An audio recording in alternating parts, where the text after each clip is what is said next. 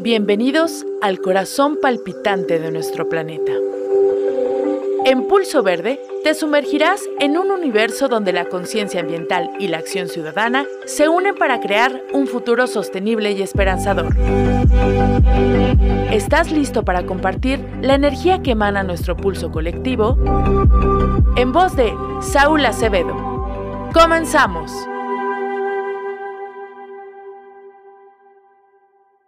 Hola, ¿cómo están? Bienvenidos a una emisión más de Pulso Verde, un programa sobre medio ambiente, desarrollo sostenible y ciudadanía.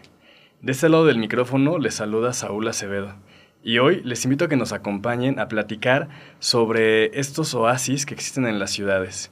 Y con esto me refiero a los parques urbanos, que no son únicamente estas áreas verdes o estas áreas naturales que quedaron dentro de la mancha urbana, sino que además de ser importantes por su calidad y sus cualidades hacia favor del medio ambiente, son también importantes para formar comunidad y para otras diversas acciones con las que vamos a estar, de las que vamos a estar platicando adelante. Y para eso hoy nos acompaña Paulina Balcázar. Ella es licenciada en Ciencias de la Tierra por la UNAM y pues aquí está como ha estado ya en otras ocasiones. Pali, muchas gracias. Hola Saúl, buenas tardes a todo tu auditorio. Pali, pues qué gusto tenerte por aquí otra vez. Muchas gracias. Pali, ¿cómo crees que podemos empezar a platicar sobre estos parques urbanos?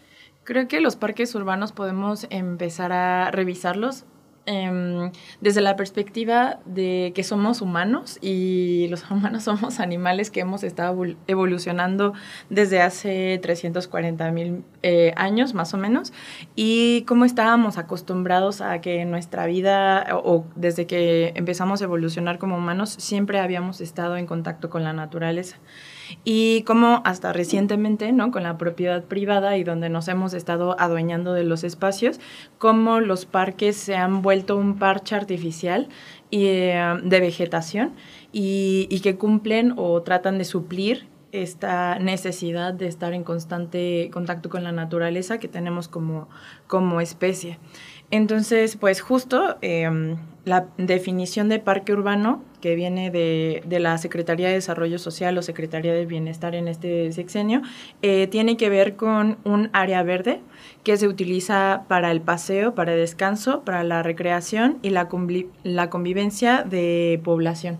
¿no? Eh, dentro de esta definición, pues tiene que tener eh, cierta cantidad de superficie que puede ir desde, desde 72.8 hectáreas a 9.1 hectáreas de, de, territorio, ¿no?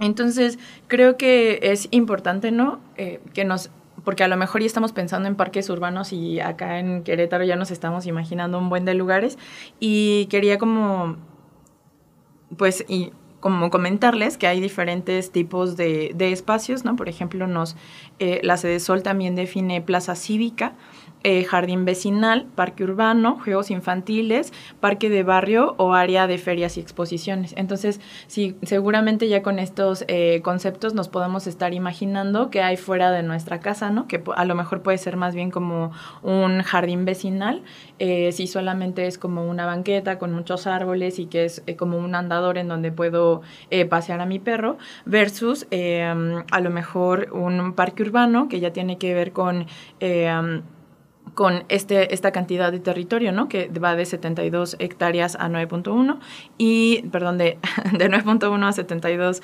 hectáreas y que normalmente está pensado para más de 50 mil habitantes. Entonces, a lo mejor aquí ya nos podemos empezar a imaginar otro tipo de parques, que más bien es como el Parque Querétaro 2000, eh, que también dentro del Parque Querétaro 2000 tenemos eh, un, área, un área protegida y bueno, pues nada más a señalar que los parques urbanos, pues eh, son, están, parque urbano es como también como un pleonasmo, ¿no? Porque estamos hablando de, de, algo que está generado artificialmente, ¿no? Entonces, urbano tiene que ver con esta modificación que hacen las, las personas para habitarlo o para estar ahí. Entonces, también, pues, parque urbano es un montón de cosas. También la CONAMP, la Comisión Nacional de, Áreas Naturales Protegidas, pues tiene ahí cierto número de parques nacionales que también un poco tienen que ver con, más bien con la vegetación nativa y con la conservación. Pero digamos, dentro de las ciudades todos los parques eh, son urbanos. Y es que, ¿sabes? Ahorita que mencionas sobre estas definiciones que da la sede solo, la Secretaría de Bienestar, pues creo que como todo en la lengua es muy discrecional dependiendo quién lo dice y cuál es el objetivo de decirlo. Justo. Entonces, esto me recuerda a cómo aquí en el municipio de Querétaro tenemos una dirección de mantenimiento de parques y jardines. Incluso recientemente se aprobó un reglamento de parques y jardines donde pues su definición es un poco más laxa, yo la considero, porque contempla parques no estos de nueve hectáreas, ¿no? sino incluso estos más pequeños que están dentro de las ciudades, dentro de nuestra ciudad en este caso. Y yo creo que como todo, eh, tanto los, estos parques urbanos tienen varias dimensiones. Tienen tanto la dimensión social como la dimensión ambiental y como pues todo esto es un entramado que tiene un impacto, ¿no? Y que tiene una relevancia y una importancia el que estos parques existan. Sí, de hecho, eh, sí también justo no nos podemos a, nos ponemos a pensar como los parques que puede haber dentro de nuestra ciudad. Bueno, yo me acuerdo mucho del Parque Alcanfores porque era el que siempre visitaba cuando estaba pequeña, pero también justo ahora dentro del parque, de los parques, a mí el que de los que más me gustan es el Parque Alfalfares, eh, porque está tiene como está dividido, entonces hay una parte como muy social donde hay juegos, donde están eh, pues como la cooperativa, donde puedes sentarte a comer, pero también hay una parte donde se conserva más como la vegetación nativa y entonces también hay como, bueno, yo que hago avistamiento de aves, pues también es muy interesante como ver cómo se combinan estas dos...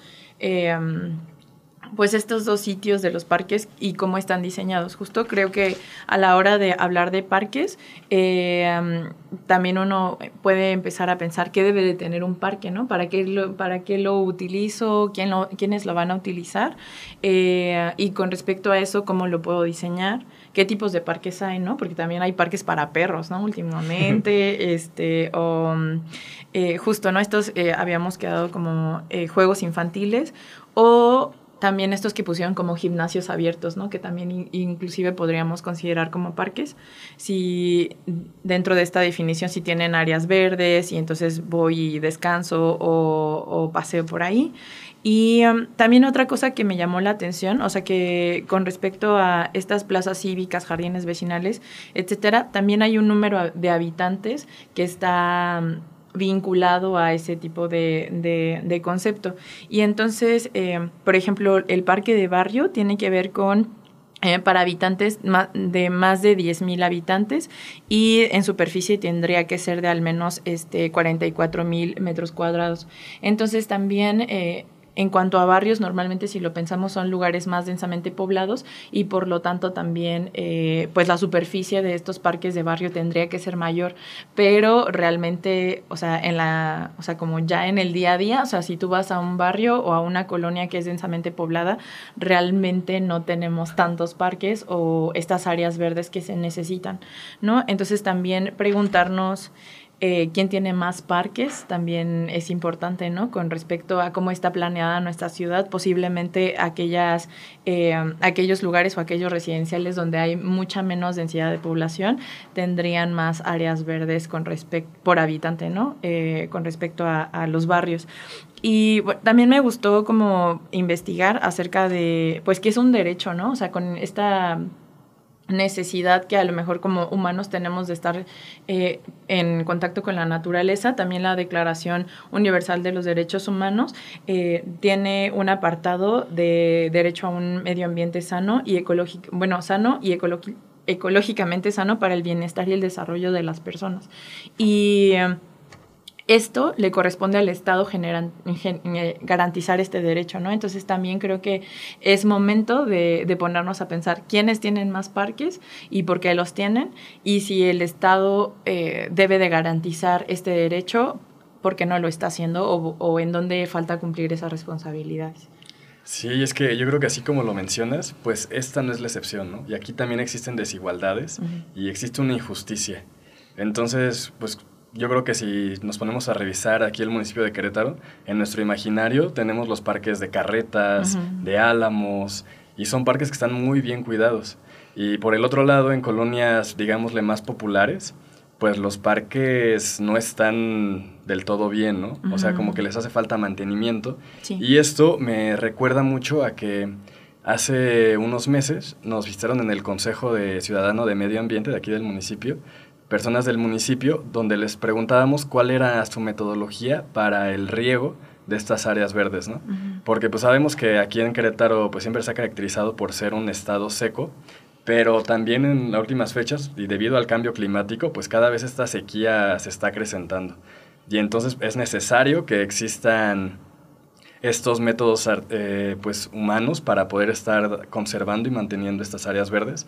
Y lo que me impactó y me impresionó fue que esta persona que nos fue a comentar nos dijo que prácticamente es en función de el uso que se le da a estas áreas verdes.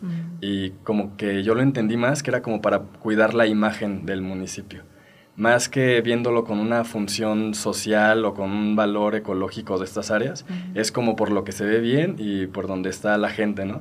En lugar de que yo creo que se fomente el que hay, existan estas áreas y que permitan que haya este desarrollo comunitario, donde la gente pues puede estarse esparciendo y además pues estar en comunicación, porque mm, yo recuerdo cuando paseaba con mis perros ahí en el como parquecito de Avenida del Parque, este como camellón donde hay un camino y hay muchos arbolitos y pasto, pues es interactuar, o sea, tú vas con tu perro y a lo mejor vas en solitario, pero en este mismo camino tú empiezas a platicar, tu perro huele a otro perro y entonces empiezas a platicar y se empieza a formar esta comunidad.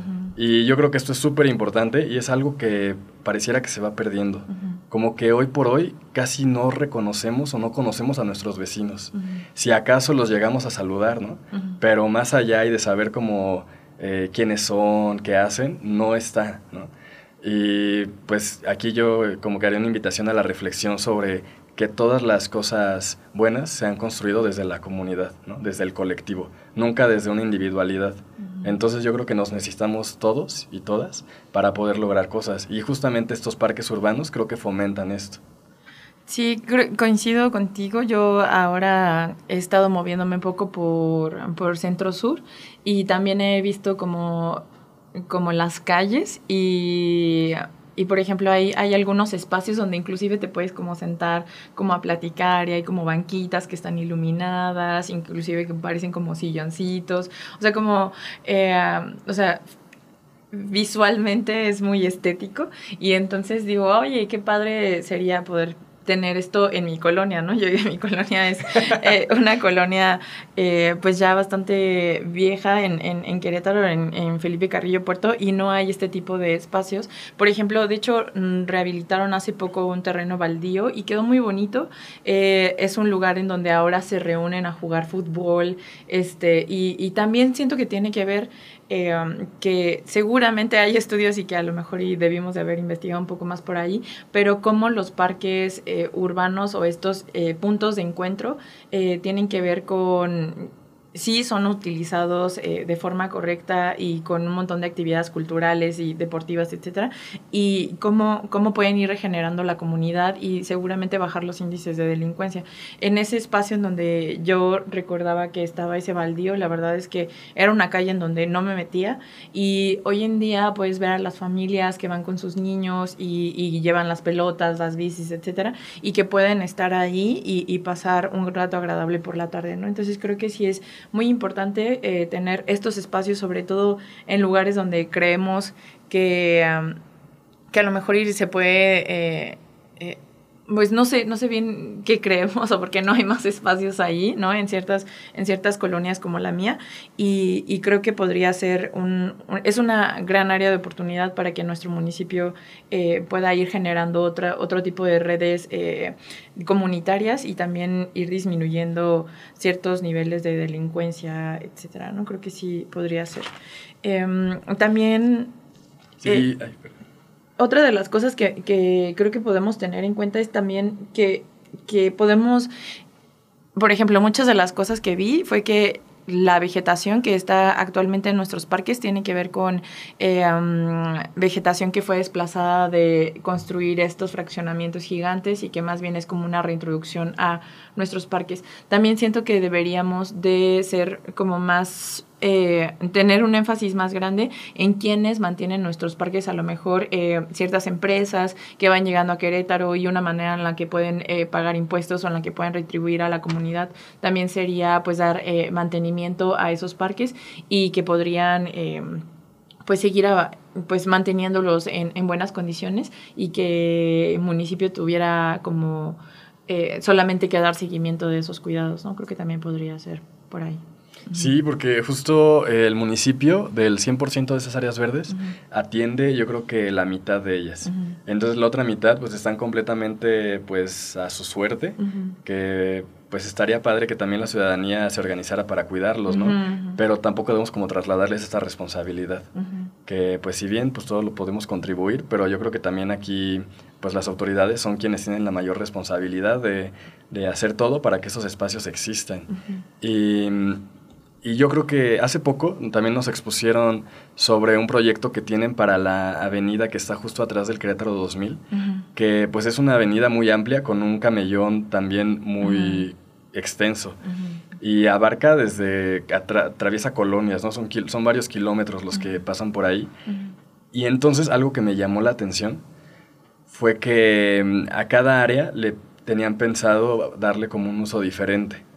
Y yo no sé si aquí se está cayendo en alguna cuestión como clasista o si en verdad sí se hizo algún análisis serio con la población, pero en las colonias que son como, digamos, las que son como más bonitas, las que están casi frente a eh, bulevares, aquí que tenían planeado como hacer un jardín zen y un espacio de yoga, y así como algo muy místico, ¿no? eh, holístico y así, ¿no? Y del otro lado era así como, no, pues acá les vamos a poner eh, de esa pista de patinaje, en la parte así como más llegando como a Sombrerete o Pie de la Cuesta, no recuerdo bien el nombre de la calle, eh, pero era como otro estilo, ¿no? Que yo creo que está padre cuando se, se basa en lo que la ciudadanía requiere, ¿no? Y que haya así que parque para perros aquí, porque la gente es lo que está pidiendo. Pero creo que muchas veces hace falta este estudio con la sociedad y se hace lo que uno cree que, que necesitan o lo que cree que quieren. Y creo que a veces pues nos llevamos grandes sorpresas, ¿no?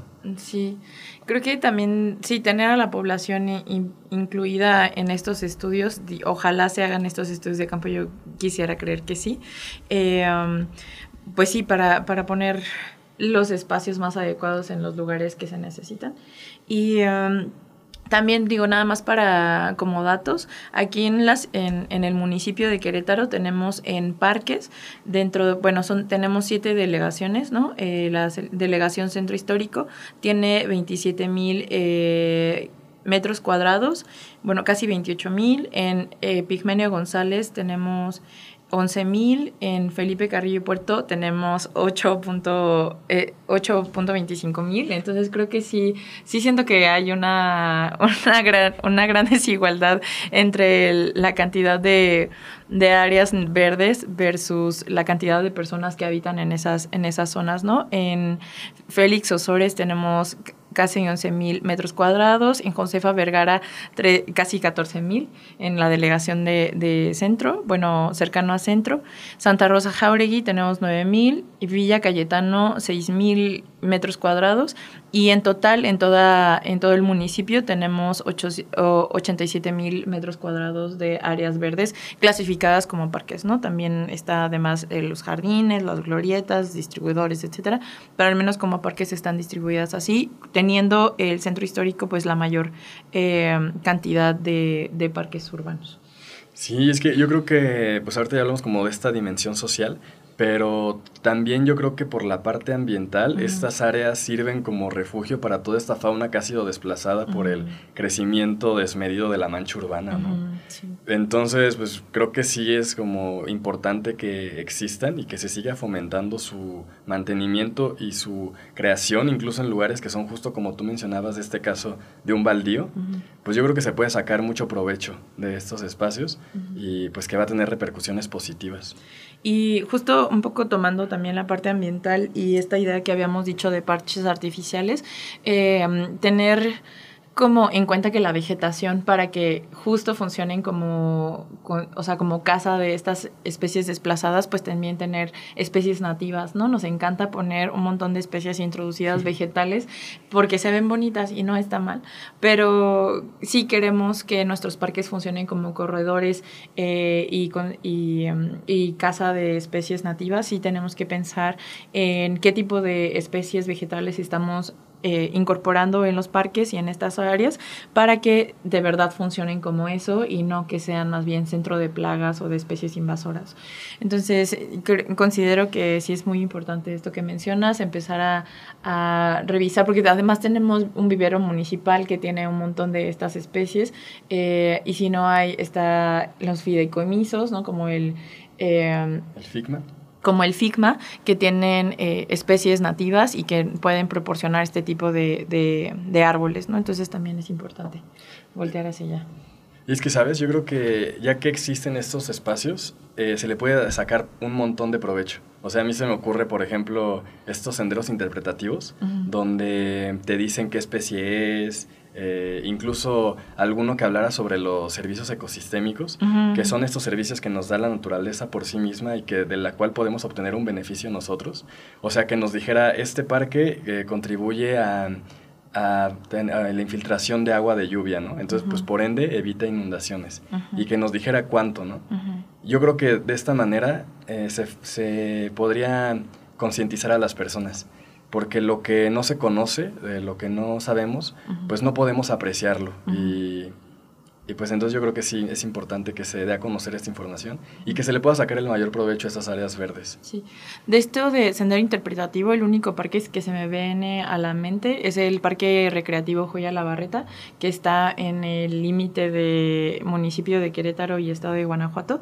Eh, y es el único que yo he visto que sí tiene como estos, em, estos letreros dentro de los, de los senderos y que puedes ir revisando las especies que, que están en cada uno de ellos.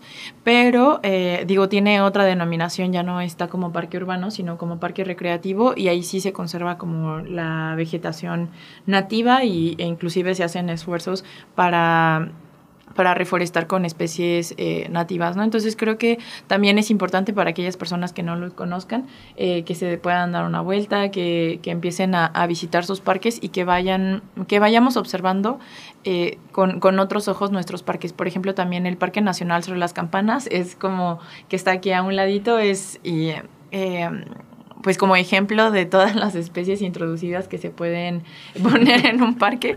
Eh, y creo que, o sea, tampoco está mal, pero porque de todas maneras hay un montón de, fauna y, flora nativa, pero creo que sí podríamos eh, empezar a pensar como ir reemplazando ciertas, ciertas especies. Eh, están el Parque Tintero, Parque Carretas, ¿no? Pero digo, Parque Carretas eh, también Parque Alcanfores Sur, de Jardines de la Hacienda, Rinconadas y Parque Querétaro 2000. Y creo que eh, empiezan como a mezclarse las definiciones de parque con estas jardines vecinales y, juegos infantiles, pero creo que es importante que, nos demos una vuelta, que vayamos conociéndolos y que nos vayamos imaginando en dónde más podríamos poner estas, estos espacios verdes, ¿no? Para poder hacer comunidad con, con otras personas. Sí, Pali, pues eh, muchísimas gracias por estar aquí. Y yo creo que ya para ir cerrando, si tuvieras un último comentario o mensaje para quienes nos están escuchando. Sí, pues yo me quedo muy muy en la mente para quiénes son los parques, ¿no? Y los parques tendríamos que hacer los nuestros. Entonces, em, vincularnos más con los parques, exigir más y eh, que estos parques sean como nosotros queremos de acuerdo a nuestras necesidades. Pues muchísimas gracias y pues yo creo que para todos aquí está esta invitación a, pues primero a conocer sobre estos parques y sobre los impactos que tienen, ¿no? A favor de nosotros y pues de nuestro ambiente como tal. Y pues eh, muchísimas gracias por estar aquí escuchando. Les recordamos que pueden seguirnos en nuestras redes sociales como Pulso Verde o con el arroba Pulso Verde MX. También si les gustó el programa pueden escuchar este y los anteriores en Spotify y en Apple Podcast buscando igual Pulso Verde. Y pues muchísimas gracias por estar aquí y hasta luego. Nos escuchamos la siguiente semana. Hasta luego. Escucha con el corazón y actúa con convicción. Somos Pulso Verde y juntos construiremos un mundo donde la naturaleza y la humanidad convivan en equilibrio y armonía. Nos escuchamos la siguiente semana. Pulso Verde.